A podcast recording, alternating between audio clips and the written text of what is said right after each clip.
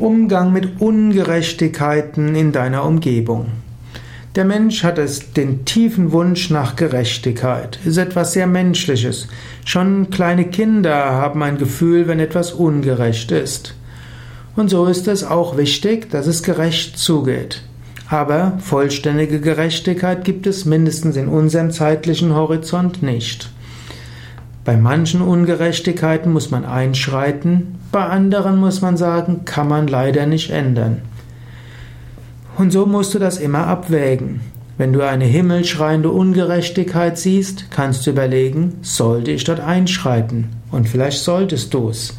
Bei anderen Ungerechtigkeiten kannst du sagen, die, der Aufwand, dort etwas zu ändern, ist zu groß. Ich könnte meine Zeit besser investieren.